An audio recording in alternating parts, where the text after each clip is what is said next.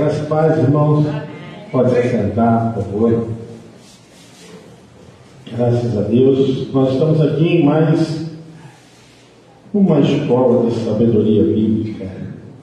Ele sabe.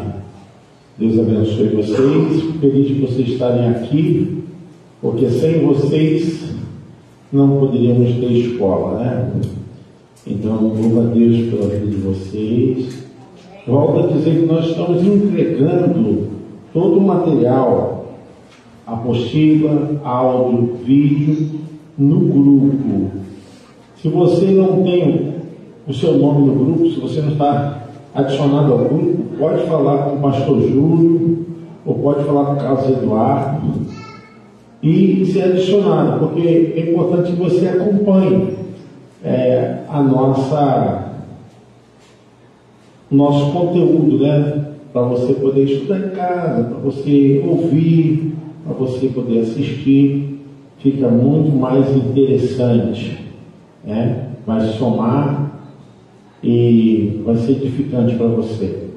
Então nós estamos falando sobre dons espirituais e semana retrasada trabalhamos uma introdução. Eu inclusive já coloquei esse conteúdo lá no grupo né? Eu falei que muitas pessoas ficam atrás de ministério. É importante o ministério, mas os dons, eles antecedem os ministérios. Então, é importante você descobrir qual é o seu dom ou quais são os seus dons espirituais porque isso é que vai incrementar, fortalecer, dar realmente um ganho ao seu ministério. Então é importante, o apóstolo Paulo fala lá em 1 Coríntios capítulo 14 a respeito disso, procurai com zelo os melhores dons. Essa fala do apóstolo Paulo é justamente para direcionar a vida dos irmãos, porque a igreja de Corinto é a igreja que tinha mais ministérios de todas as igrejas que o apóstolo Paulo fundou, mas também é uma igreja que também tinha muitos problemas relacionados à disputa, né, à controvérsia. Então, Paulo tratou aqueles irmãos, né, e algumas vezes como meninos da fé que estavam tomando leitinho que não haviam crescido, não poderiam comer ainda um alimento substancial. Mas hoje eu quero falar sobre isso, a importância do dom. O dom é uma ferramenta de Deus. O dom não é nosso, nunca foi. O dom que dá é Cristo, é o Espírito Santo, Deus, derrama o dom como uma ferramenta para realizarmos a obra e atrairmos as pessoas. O dom sempre vai trabalhar com a visão espiritual. A pessoa pode exercer um talento, que é uma coisa natural, Deus pode dar uma pessoa um talento, que ela desenvolva uma capacidade, seja ela em qualquer área da vida, e ela ser aplaudida, ser é, reconhecida, mas isso não significa que esteja trabalhando as coisas espirituais. Então, há uma diferença muito grande. Os dons trabalham com a ação espiritual.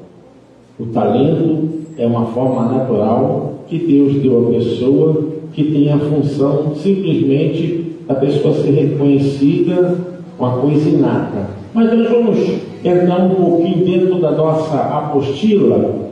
O Paulo pode botar aí, Paulo, essa primeira fase aí, a respeito dos dons espirituais.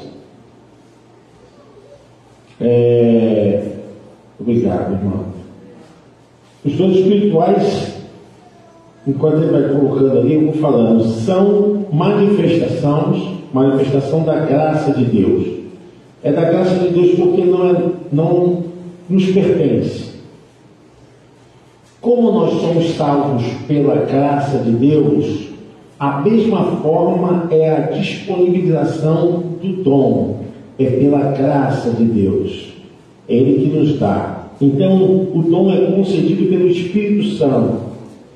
Eles são fundamentais no crescimento e desenvolvimento da igreja, o corpo de Cristo. Os dons estão à disposição de todos os santos. Contudo, precisamos buscá-lo buscá diligentemente, quer dizer, com cuidado. Devemos demonstrar interesse, disposição, porque os dons espirituais não são para proveito pessoal, mas quais são os dons espirituais listados na Bíblia Sagrada. Nesse estudo vamos conhecer as relações e os textos bíblicos que abordam o assunto. É bem completo, vale muito, por isso eu peço aos irmãos que leiam com atenção. A gente vai ver que os dons espirituais são mencionados por Paulo, são mencionados também por Pedro, por Paulo duas vezes, em Coríntios e também em Romanos. Nós vamos avançar a respeito disso. Mas agora vamos falar de Coríntios, capítulo 12. O verso é o de 1 e depois versos 4 e 6. Paulo diz: Irmãos, quanto aos dons espirituais, não quero que vocês sejam ignorantes. Verso 4: Há diferentes tipos de dons, mas o Espírito é o mesmo. Há diferentes tipos de ministério, mas o Senhor é o mesmo. Há diferentes formas de atuação, mas é o mesmo Deus quem efetua tudo em todos. 1 Coríntios 12, 1 e versículo 4 e 6. Os dons espirituais não devem ser um tabu para a igreja uma coisa assim que esteja fora do alcance, seja uma coisa é, impossível. Não, os cristãos não devem apenas saber a respeito dos dons espirituais, mas devem procurar orar, pedir a Deus, descobrir de verdade quais os dons ele possui ou qual o dom que ele possui. Provavelmente há sempre um dom que prevalece, né? tem uma proeminência maior que outros dons, porque uma pessoa pode ter mais de um dom, ela pode ter dois, três, dependendo da sua busca e do interesse de Deus, porque Deus dá conforme a necessidade da igreja. A igreja precisa dessa ferramenta. A igreja precisa que pessoas sejam usadas. Nós vamos ver. É claro que Paulo ele não trabalha assim enxugando todos os dons. Ele vai citar os dons necessários, mas há outros dons que não estão listados na Bíblia, que nós vamos ver lá no Velho Testamento. Existem dons maravilhosos que não foram listados por Paulo, mas a gente tem que pensar o seguinte: o apóstolo Paulo ele estava disciplinando a igreja no tocante à ordem, à organização.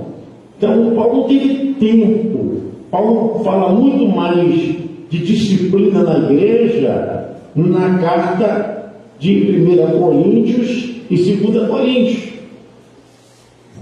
Paulo trata de maneira eficaz, ele fala do casamento, ele fala do chamado, fala a respeito da Santa Ceia. Então, existem vários assuntos ali na carta aos Coríntios que são trabalhadas como mensagens que eram para todas as igrejas, chamada mensagem universal. Tá? Seria para a igreja de Corinto, quanto para todas as demais igrejas aonde o apóstolo Paulo implantou. Então, os dons não podem ser um tabu. A gente precisa se dedicar. Eu creio que muitas pessoas aqui começaram trabalhando em alguma área e depois descobriram que o chamado dela não era aquela área e pularam para uma outra área de ação ministerial. É ótimo isso. Não é ruim, porque você está procurando o que mais você vai sentir bem e qual é a área que Deus poderá te usar com maior frequência, com maior fluência para a edificação da igreja. As pessoas às vezes querem fazer muitas coisas na igreja. É muito bom. Mas quando você tenta fazer tudo, acaba você falhando em alguma coisa. Então é importante aonde você sente seu coração mais queimar, aonde você sente a maior paixão, aonde você sente o maior interesse. Então, se apegue a isso, se dedique a isso, se entregue, faça então uma oração pedindo a Deus a confirmação e tenha um direcionamento. Hoje, nosso maior problema é esse: pessoas que não têm direcionamentos. E isso é muito ruim. Então, aqui a gente vai ver, o Paulo pode botar aí, se não me engano, no terceiro parágrafo. Esses dons se manifestam de diferentes maneiras. Isso promove uma dinâmica poderosa, rica na igreja. Não há ambiente mais dinâmico que o de uma igreja que explora os dons espirituais e ministeriais de sua comunidade. Portanto, conhecê-los é nosso dever. Isso aqui eu coloquei e estou aqui salientando, irmão. Procure. Talvez você faça alguma coisa e faça bem, mas não sai perfeito. Não sai como deveria. Sinta no seu coração o chamado, aquilo que vai sair de maior grandeza, precisando buscá-lo. Então, agora a gente vê aqui em Romanos 12, versos 6 a 8, o apóstolo Paulo diz: Temos diferentes dons de acordo com a graça que nos foi dada. Se alguém tem o dom de profetizar, use-o na proporção de sua fé. Se o seu dom é servir, sirva. Se é ensinar, ensine. Se é dar ânimo, que assim faça. Se é contribuir, que contribua generosamente. Cadê a irmã Cleonice aí? Aí, Cleonice. Viu? O dom da generosidade. Está sempre procurando, né, de alguma forma, agradar as pessoas, presenteando, elogiando. Se é exercer liderança, que a exerça com zelo. Se é mostrar misericórdia, que o faça com alegria. Então a gente vê aqui Paulo listando isso ele visava a igreja de Corinto. E isso se tornou um modelo para as outras igrejas. Ele de profetizar. O profetizar é aquele que profere uma mensagem especial do Espírito Santo para as pessoas. Então, o cristão que possui esse dom espiritual, ele deve dar ênfase em relação ao seu chamado na Bíblia. Os que possuem dom de profecia estão hierarquicamente fazendo aquilo que os apóstolos fizeram no início do ministério terreno da igreja primitiva. A igreja primitiva quando recebeu esse ministério, ela cresceu de maneira poderosa, porque existiam alguns que iam à frente fazendo o quê? Pregando, profetizando. Então, nesse caso, é uma proeminência dos apóstolos que nós aprendemos e depois passou isso para os pais da igreja e está até hoje, né? Que nós temos hoje pessoas que usam do púlpito, né? Para pregar, para edificar, exortar, redaguir, para instruir a igreja na palavra. Aqui não é uma pregação de uma ordem profética egocêntrica, ah, vou falar de mim. Não, é uma pregação que tem um pano de fundo às Escrituras. Então, esse, essa profecia é em relação à mensagem das Escrituras Sagradas. Então, ele deve influenciar a igreja, deve influenciar a sociedade que vivemos, levando sempre pessoas para Jesus Cristo. Esse é o dom da profecia. Gente, essa questão do dom não tem dom melhor, nem dom pior, nem dom maior, nem dom menor. Aí pensa que é dom menor, né? Dom. Tá? Eu quero dizer para vocês que Deus dá a cada um como Ele quer.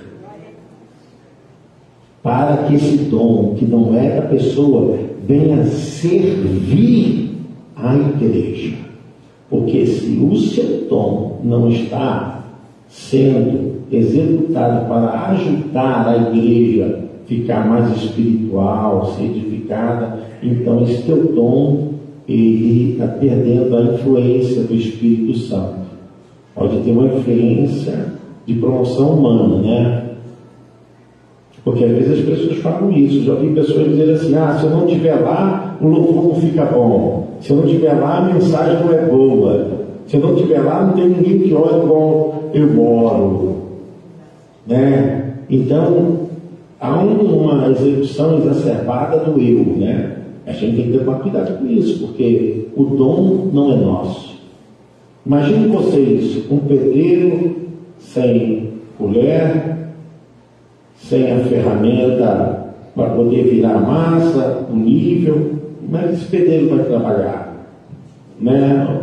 A gente vai pensar em qualquer outro profissional sem a ferramenta. É a mesma coisa, a liderança da igreja é, são os ministérios sem os dons espirituais. Não há crescimento, não há desenvolvimento, porque os dons são ferramentas para a execução da obra de Deus. Paulo fala sobre servir, né? Ele fala a respeito disso. Se o seu dom é servir, sirva. Às vezes, esse é um grande problema na igreja, que a gente acha que é, isso qualquer um pode fazer. Não, qualquer um pode fazer, mas nem todos têm o dom de servir.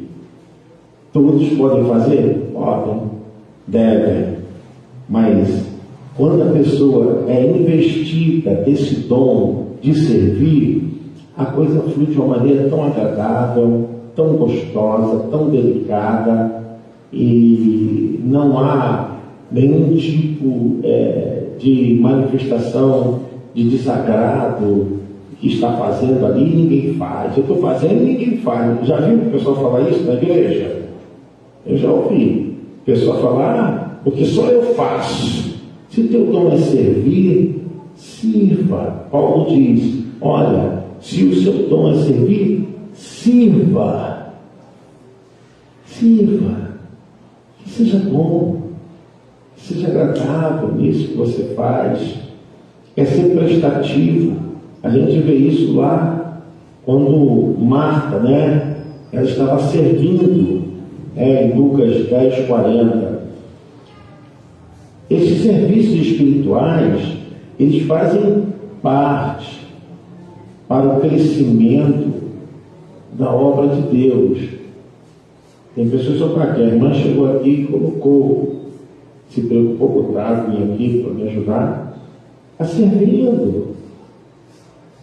A pessoa está se preocupando para que esse processo do culto seja algo agradável.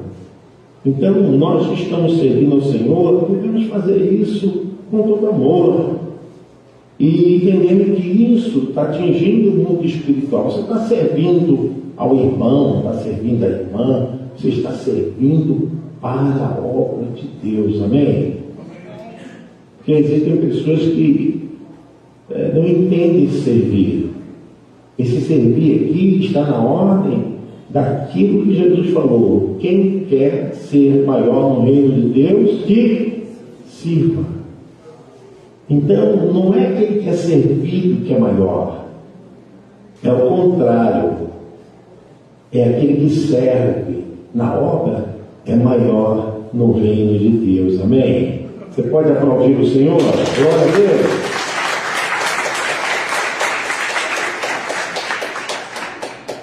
Gente, a gente vai ver quantos serviços foram feitos através de grandes homens de Deus, José, Daniel, que serviram com altas patentes em grandes reinos e estavam ali servindo há vários outros textos que falam também a respeito disso, estavam fazendo com amor.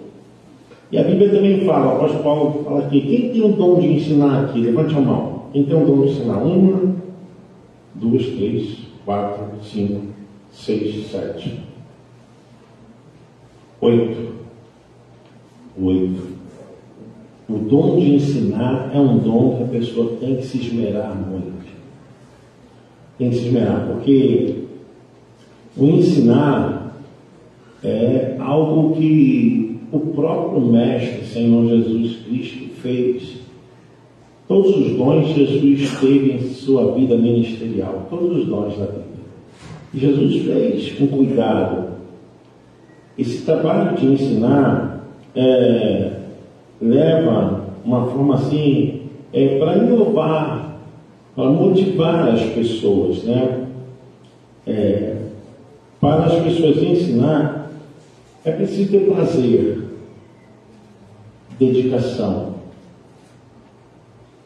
Eu estou falando aqui para quem ensina, sabe que às vezes vai preparar uma lição, vai preparar um texto, às vezes é, leva uma semana, dois dias, às vezes tem que ler é, fortalecimento de livros extras para robustecer a sua argumentação. Ensinar não é fácil. Porque você precisa de convicção.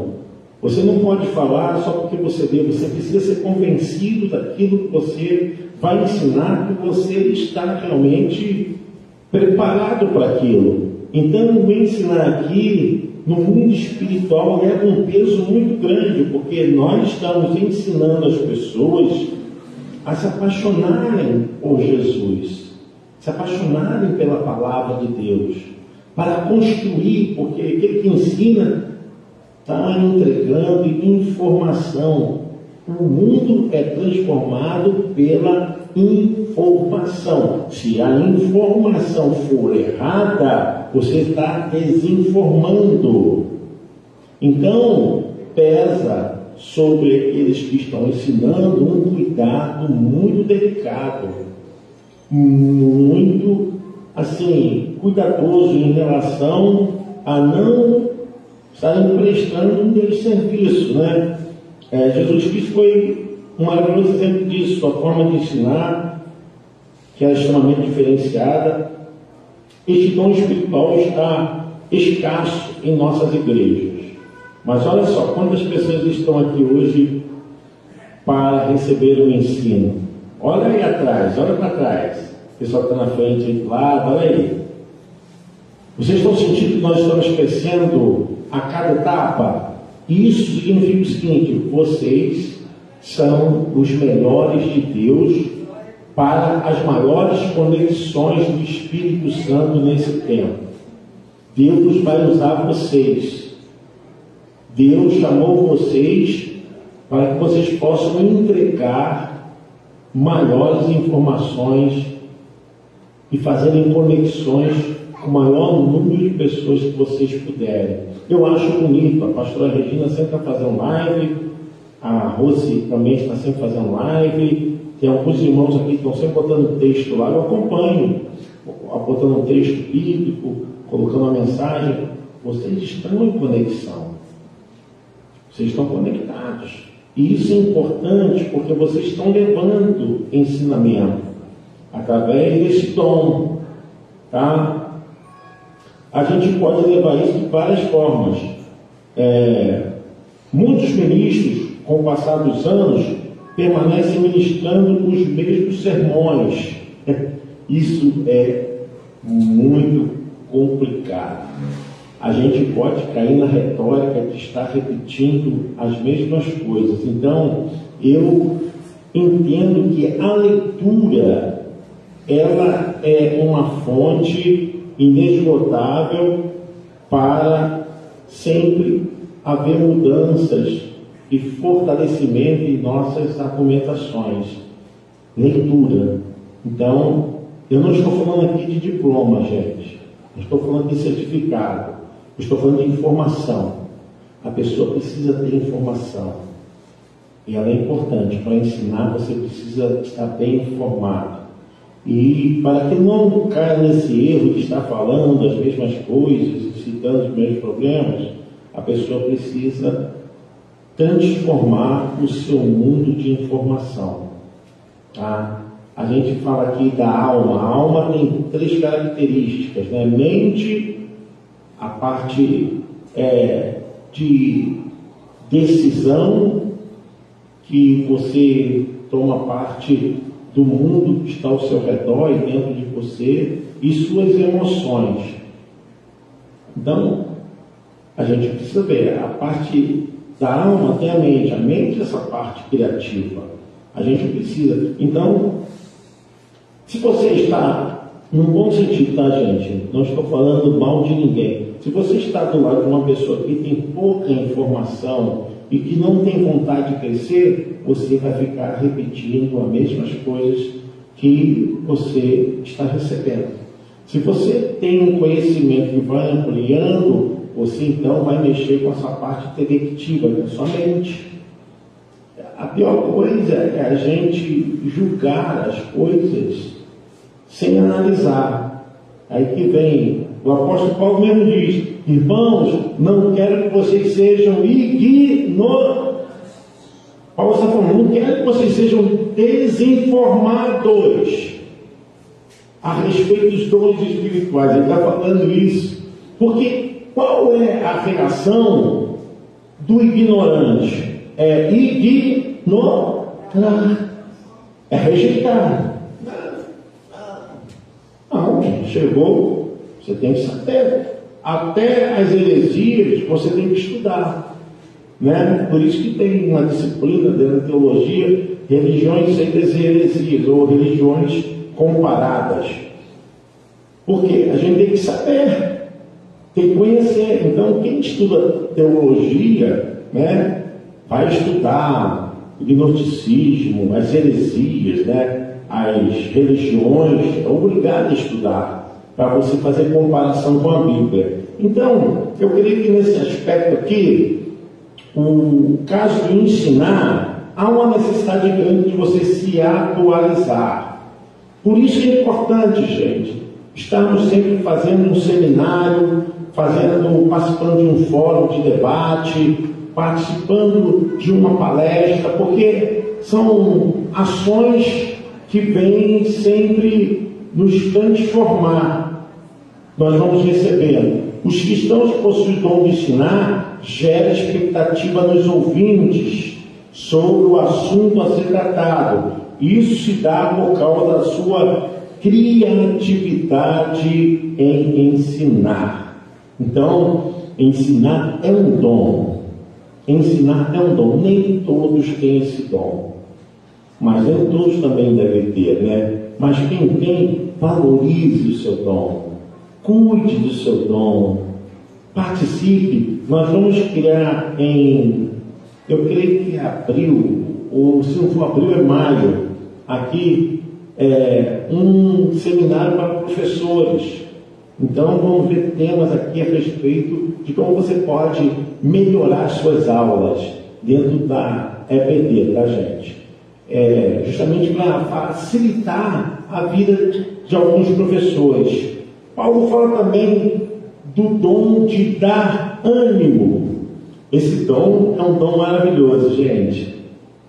Tem pessoas que você chega perto, você sente uma força tão grande, né? O negócio pode estar despencando, a coisa pode estar assim, de uma forma tão ruim, a pessoa nem abre a boca, só a presença dela nos dá um ânimo, nos dá força. Então Paulo fala desse ânimo. Paulo diz aqui, ó, se é dar ânimo, que assim faça. Esse dom se manifesta na vida daqueles que diligentemente encorajam os outros a permanecer na caminhada cristã, ou na caminhada do ministério, ou até mesmo em outras é, ações que a pessoa venha fazer. Sua mensagem é ensino dar aos ouvintes uma vontade extra de seguir o caminho de Cristo. Pode ser considerado também como aquele que exorta, né? Um bom exemplo de cristão com esse dom é Barnabé, o homem de Deus, que era profundamente dedicado a encorajar outros cristãos. A gente vai ver isso lá em Atos Apóstolos, né, quando Barnabé introduz Paulo no meio da igreja em Jerusalém, e os irmãos ateus, a igreja não queria aceitar Paulo. E Barnabé botou a cabeça dele ali na guilhotina pela vida de Paulo. É, na verdade, quem introduziu Paulo para a igreja, quem introduziu Paulo ao ministério, foi Barnabé. É o seu nome, Barnabé, natural de Chipre, também chamado de José das consolações, homem bom e piedoso. E era um camarada que motivava, que comprava, que se arriscava. E depois nós sabemos né, que, gente, no ministério sempre tem uma briguinha, né? Sempre tem um problema. A gente sabe que depois teve um problema entre Paulo, Barnabé, Barnabé e Paulo, né? Mas é assim mesmo. É, o importante é que continuaram irmãos na fé, a obra seguiu. Então, esse exemplo de Barnabé é bom para nos encorajar. Ele era profundamente dedicado a encorajar outros cristãos. É importante. A gente está sempre vendo. Se o teu dom é esse, se você acha que tem esse dom, sabe, é, não pare, não cesse de alimentar esse dom, porque já estourou o tempo? Já. Meu Deus. Não cesse de alimentar esse dom, o dom de você estar dando ânimo, fortalecendo as pessoas para o chamado ministerial, para a obra de Deus, para as outras ações da própria vida. Gente, a gente vai parar aqui, porque senão a gente vai atravessar o tempo da próxima reunião. É, eu quero mais uma vez alertar os irmãos o seguinte, que se o seu nome não estiver adicionado ao grupo, você pode falar com o pastor Júlio ou com o irmão Carlos Eduardo. Nós vamos colocar o seu nome. Se você não tem essa apostila, essa apostila está lá no grupo. Está lá no grupo, tá? Está tudinho lá. E há outras aulas que tivemos aqui dos dons espirituais também estão lá, como também a aula que foi ministrada aqui pela Rose Valtinho, tá bom? Então nós vamos ficar por aqui, é, nós vamos é, dar início à reunião de líderes e pastores. Eu quero agradecer os irmãos. Quinta-feira que vem, eu não sei, eu acho que a gente tem que começar mais cedo, né? Eu acho que, sei, se os irmãos concordarem, vai começar às 19 horas, de repente terminar mais cedo, e, ou senão a gente pode esticar um pouquinho mais mas eu não quero tomar decisão é, de forma arbitrária. Mas se vocês pensarem direitinho aí, se vocês acham que dá para chegar às 19 horas, a gente pode chegar às 19 horas e de repente terminar mais cedo ou continuar assim. Depois você decide. Tá tudo bem assim, irmão, para vocês? Tá ótimo? Então tá bom. É, a gente começar essa nossa reunião de pastores e líderes, é, eu gostaria de ler um texto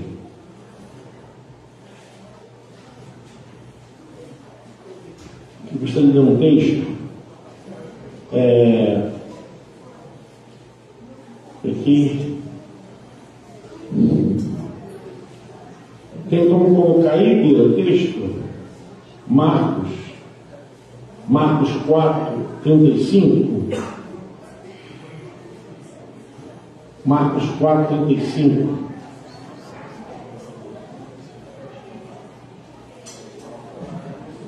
Os irmãos estão conseguindo ler aí?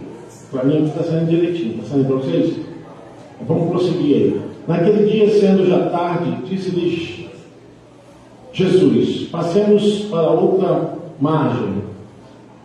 E eles, despedindo a multidão, levaram assim como estava no barco e outros barcos seguiam.